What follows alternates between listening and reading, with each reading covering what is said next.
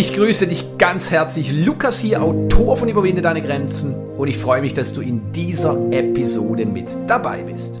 Heute sprechen wir über eine der wichtigsten Denkweise der Überflieger und Überfliegerinnen, also Männer und Frauen, die überdurchschnittlich viel erreicht haben in ihrem Leben. Und zwar die Kontrolle des Kontrollierbaren. Wir klären, warum diese Verhaltensweise so wichtig ist und vor allem, wie du sie für deinen eigenen Erfolg nutzen kannst.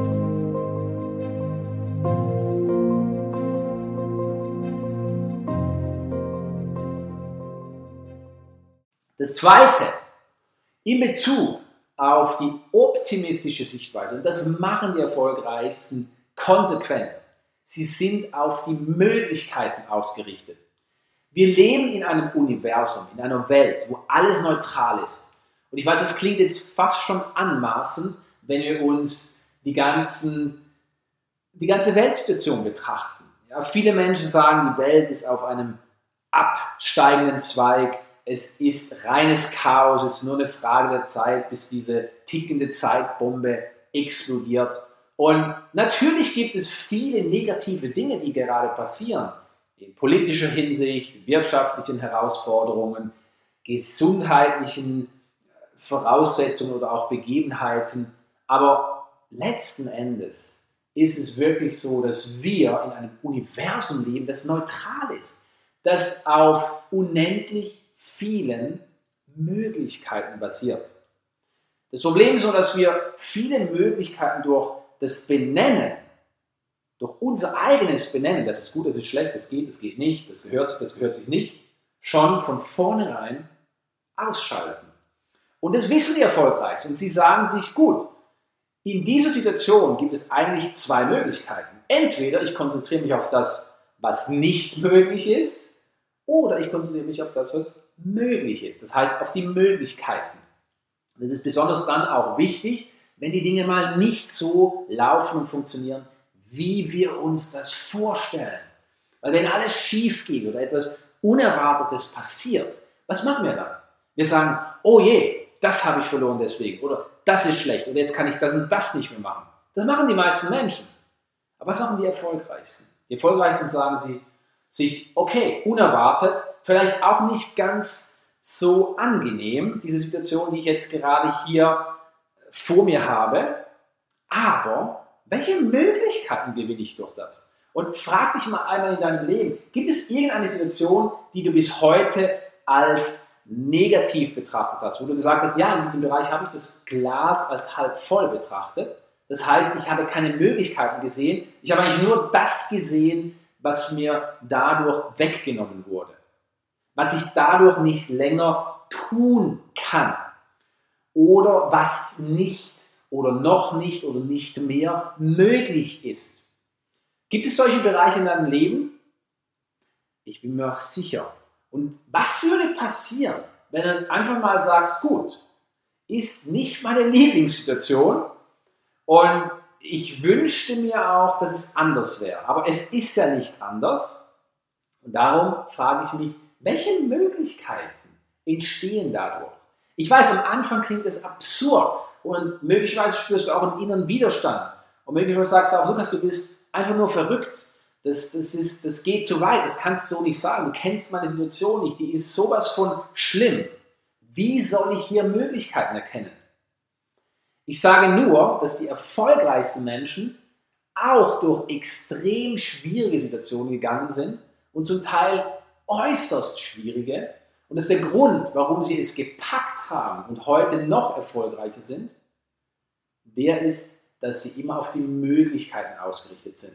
Und auch hier, wenn du es bislang nicht getan hast oder vielleicht in gewissen Bereichen nicht, weil du bist ja auch schon erfolgreich. Wenn du sagst, naja gut, aber Lukas ist das schön und recht, ich bin nicht erfolgreich, dann möchte ich dich ganz kurz stoppen. Erfolg oder erfolgreich ist jeder. Ist jeder. Es spielt doch keine Rolle, ob die Erfolge riesig sind, ob wir sie auf Facebook teilen oder nicht, ob sie Hunderte von Millionen Menschen bewegt haben oder einfach nur unser Umfeld bereichert haben.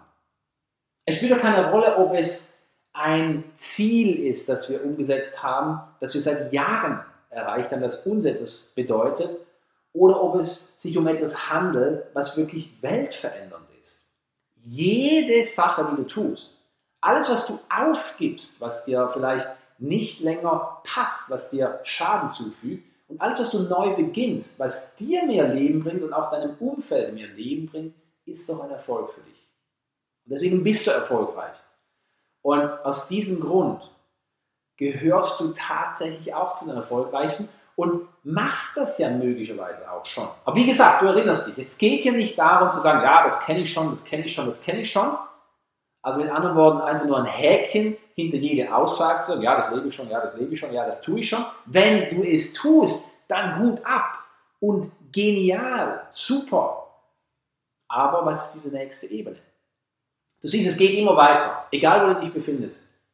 Wie könntest du dich noch mehr auf die Möglichkeiten ausrichten und wie könntest du das erste Mal vielleicht beginnen, dich auf die Möglichkeiten auszurichten? Das dritte, was ebenfalls in diese optimistische Sichtweise Box fällt, ist die Prozessorientiertheit. Was bedeutet das? Na gut, nimm dein Leben. Du hast irgendwelche Ziele, die du gerade verfolgst. Denk an deine Beziehung. Was könntest du tun, um deine Beziehung doppelt so harmonisch zu gestalten? Oder in gesundheitlicher Hinsicht. Was könntest du tun, um dich noch wohler zu fühlen, um noch fitter zu sein? Oder vielleicht im Bereich Karriere oder Beruf. Was könntest du tun, um diese nächste Ebene des Erfolgs zu erreichen? Oder generell Glückseligkeit. Was könntest du tun, um doppelt so glücklich sein?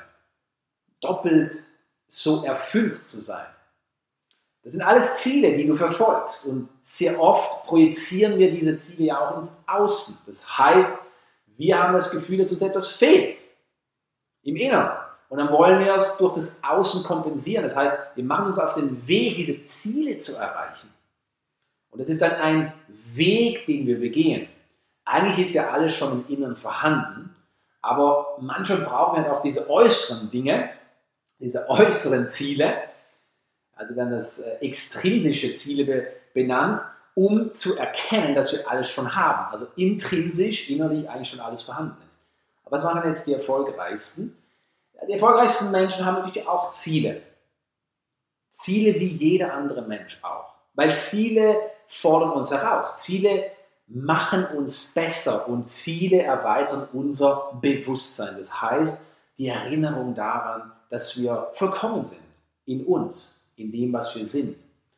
Und deswegen haben auch die erfolgreichsten Menschen Ziele. Und jeder Mensch sollte Ziele haben. Und ja, jeder Mensch sollte die Ziele auch aufschreiben. Weil ohne Ziele, da leben wir wie eine Nussschale auf einem großen, weiten Ozean. Ziellos wird sie je nach Wellengang, je nach Wind, von A nach B, von Nord nach Süd, nach Ost nach West geschoben. Und die arme Nussschale ist ruderlos. Das heißt, sie wird eigentlich nie zum Ziel kommen, weil sie eigentlich gar kein Ziel hat. Für Nussschale mag das okay sein. Zumal sie wahrscheinlich normalerweise nicht im Ozean lebt, aber ich sage mal, für eine Nussschale mag das okay sein. Aber für einen Mensch, der wie eine Nussschale auf dem großen weiten Ozean umherschwimmt und dann mal ein bisschen nach Norden getrieben wird, bis nach in den Süden oder nach Westen, Osten, bringt das auf Dauer keine Erfüllung. Und deswegen brauchen wir diese Ziele. Wir brauchen einen Weg, ein Ziel, wo wir Hoffnung haben, dass wir es erreichen. Ein Ansporn, der uns morgens aus dem Bett holt, wo wir sagen, gut, das kann ich schaffen, da möchte ich hin. Auch wenn wir das Ziel nicht erreichen, wenn wir letzten Endes in der Nähe des Zieles oder auch an einem anderen Ziel ankommen, dann haben wir nicht nur eine Erfahrung gemacht, sondern wir sind besser geworden. Und das ist das Allerwichtigste. Auf dieser Reise, und das ist jetzt das Wichtigste, das ist auch das, was diese Prozessorientiertheit beinhaltet, können wir uns aber sehr, sehr stark und vor allem nur auf das Ziel fokussieren. Das heißt, wir können die Reise gar nicht genießen, weil wir uns sagen, solange ich dieses Ziel nicht erreicht habe, kann ich nicht glücklich sein. Solange ich dieses Ziel nicht erreicht habe, kann ich mich nicht wohlfühlen. Solange ich dieses Ziel nicht erreicht habe, kann ich nicht geduldig sein. Solange ich dieses Ziel nicht erreicht habe, kann ich mich nicht erfüllt fühlen. Wir können uns einreden, dass das Ziel sozusagen die Lösung aller Probleme ist. Und bevor wir dieses Ziel nicht erreicht haben, dass wir nicht glücklich, nicht zufrieden, nicht gegenwärtig sein können. Und das ist schade, das machen viele Menschen. Auch erfolgreiche übrigens. Aber die wirklich erfolgreichen und erfüllten Menschen, die konzentrieren sich eben nicht ausschließlich auf das Ziel. Ja, sie haben absolute Klarheit, wo sie hinwollen, weil sie das Ziel definiert haben und sie vergessen auch nicht, wo sie hinwollen. Das heißt, wenn ein neues Ziel kommt, dann sagen sie nicht einfach, ja, okay, ich wende mich jetzt auf dieses neue Ziel zu und ich lasse das andere los, sondern sie wissen ganz genau, dass sie das alte Ziel verfolgen und können so auch Ablenkung einfach viel besser managen wie ein normaler Mensch, der vielleicht von einem Ziel angezogen wird, dann kommt das nächste, dann will er vielleicht einfach das neue Ziel verfolgen oder kommt noch was Verheißungsvolleres und auf einmal springt sie vom zweiten Ziel ab und sagt, das ist mein neues Ziel für ein paar Monate und dann kommt das nächste. Aber die erfolgreichsten und erfülltesten Menschen, die konzentrieren sich auf den Prozess, das heißt die Sache selbst. Wenn ich zum Beispiel sage, ich möchte 5 Kilo abnehmen, dann kann ich mich natürlich darauf freuen, die 5 Kilo abgenommen zu haben und mich auch fragen, was dann alles möglich ist. Und das ist alles richtig. Das ist sogar wichtig, dass wir uns vorstellen, dass wir das Ziel bereits erreicht haben. Aber ich kann die Zeit, die ich im Kraftraum, also im, im, im äh, Fitnessstudio verbringe oder auf dem Fahrrad oder mit Lauftraining, kann ich verwünschen. Ich kann das Glas als halb voll sehen. Das ist zu anstrengend, es dauert ja ewig, der Fortschritt ist nur minim. Oder ich kann diesen Prozess, das heißt den Weg, der mich eben zum Ziel führt, auch wirklich genießen. Das heißt, ich kann, obwohl es anstrengend ist, ins Fitnessstudio zu gehen, zu laufen oder zu schwimmen oder Fahrrad zu fahren oder die Ernährung umzustellen oder anders zu denken, obwohl es anstrengend ist, kann ich genau diese Dinge würdigen. Und das ist diese Prozessorientiertheit. Das heißt, wenn die Dinge schwierig werden, das können wir jetzt wieder aus dem Sport nehmen, das kann ich direkt aus meiner eigenen Leistungssportlerzeit dir mit auf den Weg geben. Wenn die Dinge schwierig werden, dann ist die Versuchung groß, die Aufmerksamkeit auf das Außen zu lenken. Weg vom Prozess, weg vom Schmerz. Das heißt, wir wollen uns dann auf einmal in die Zukunft projizieren. Oder manche bleiben in der Vergangenheit hängen oder lassen die Vergangenheit wieder aufleben. Aber Prozessorientiertheit ist im Hier und Jetzt. Und für mich damals als Kanu-Rennsportler wäre das Schlimmste gewesen, wenn ich während einem Rennen, da wo es wirklich anstrengend wurde, meine Aufmerksamkeit vom Hier und Jetzt losgelöst hätte, um mich auf etwas anderes konzentriert hätte. Das heißt, obwohl es schwer und anstrengend und wirklich hart war, musste ich mich konzentrieren und vor allem auch trainieren, dass ich im Moment bleibe. Und in diesem Augenblick war nicht die Frage, wann ist das Rennen endlich fertig? Warum ist es so anstrengend? Sondern die Frage war, okay, wie kann ich den nächsten effektiven Paddelschlag umsetzen, sodass ich das Kanu noch effektiver in Richtung Ziel bewege? Ja, du verstehst den Unterschied. Es ist zum Teil sehr subtil. Aber frag dich einmal in deinem Leben, wo warst du vor allem auf das Ergebnis aus? Wo hast du dich vor allem darauf konzentriert, was du aus einer Sache gewinnst? Und wo hast du vielleicht den Prozess, also das, was dafür nötig ist, auf die Rückbank? Verdammt. Und was könntest du tun, um vermehrt wieder hier im Jetzt auf den Prozess fokussiert zu sein? Das ist eine ganz, ganz wichtige Frage. Und das ist die erste Denkweise, weil wenn du beginnst, dich auf das Positive auszurichten und dich zu fragen, okay, was müsste eigentlich passieren, dass ich vertraue, dass ich das schaffe? Ja, du könntest es einfach einreden und das täglich mehrmals und irgendwann wird es automatisch und du glaubst es tatsächlich. Und du beginnst dich ganz anders im Leben zu verhalten.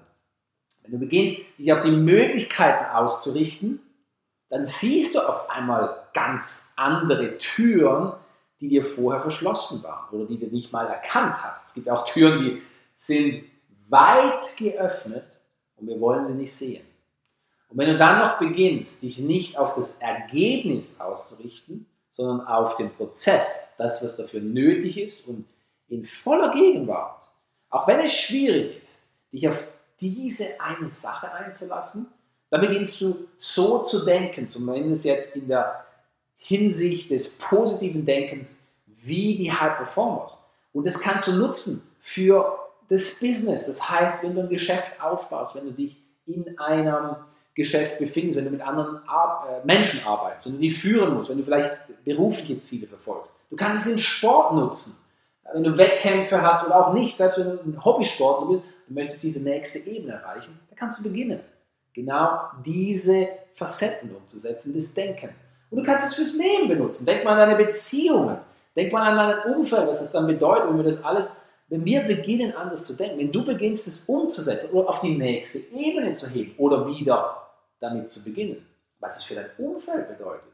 Und wenn dein Umfeld positiv davon profitiert, was bedeutet es für deren Umfelder? Und auf einmal wird dir klar, dass eine Veränderung deines Denkens die ganze Welt positiv beeinflussen kann. Nun, das war erst die erste Denkweise und wir werden natürlich noch fünf weitere anschauen. Was ist dann die zweite Denkweise der erfolgreichsten Menschen?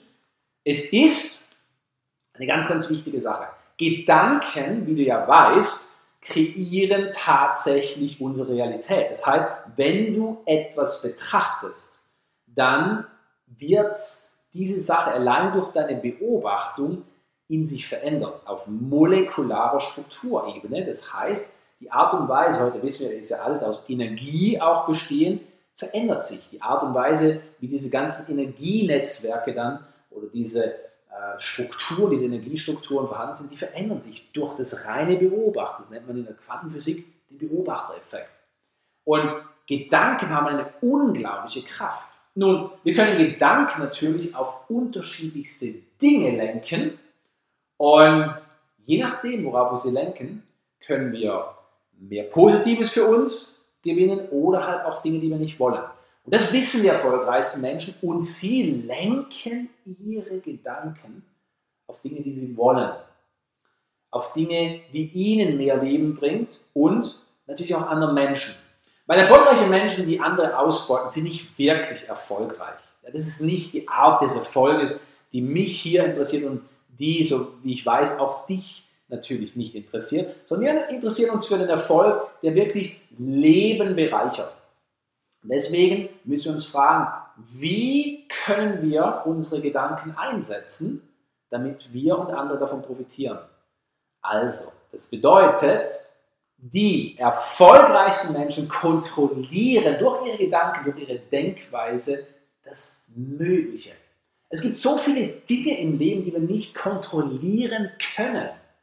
Und trotz allem, ein Mensch, der nicht so erfolgreich ist wie die erfolgreichsten, hat die Tendenz, Dinge kontrollieren zu wollen, die sie einfach nicht mehr rückgängig machen kann oder wo sie einfach keine Kontrolle hat.